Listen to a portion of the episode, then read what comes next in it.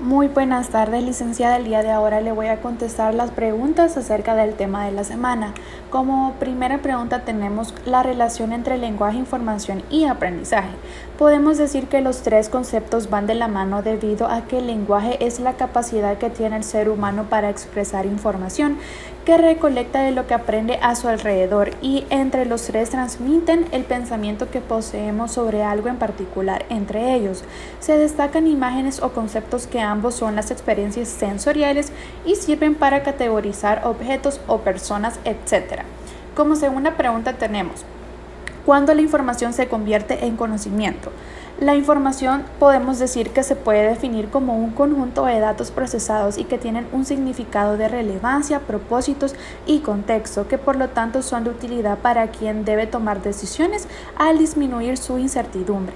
Por lo tanto, la información es la comunicación de conocimientos o inteligencia y es, y es, capaz de cambiar la forma en la que el receptor percibe algo. A diferencia de los datos, la información tiene significado, no solo puede formar al que recibe, sino que está organizada para algún propósito. Los datos también se convierten en información cuando el creador les añade un poco de significado. Como tercera pregunta sería cómo se da el aprendizaje, ¿es condicionado o no? Eh, se podríamos decir que es un cambio relativamente permanente de la conducta que ocurre a través de la experiencia. El aprendizaje no es extremadamente importante en la vida de los humanos, sino que también es vital para los animales inferiores. El condicionamiento es una manera de aprendizaje muy utilizado dentro de la educación, puesto que esto presenta estímulos que sirven para recordar y además y asociar eventos. El aprendizaje podemos decir que se produce de forma efectiva cuando analizamos información con otras personas, formulando preguntas al respecto de acuerdo a un proceso natural de aprendizaje de cada persona.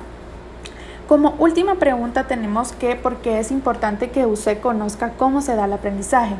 Podemos decir que porque existen diversos métodos que sirven para desarrollar las capacidades neurológicas, además de que es una manera más práctica de aprender y sirve para identificar los puntos claves de las personas y de qué manera es más factible que esto se desarrolle.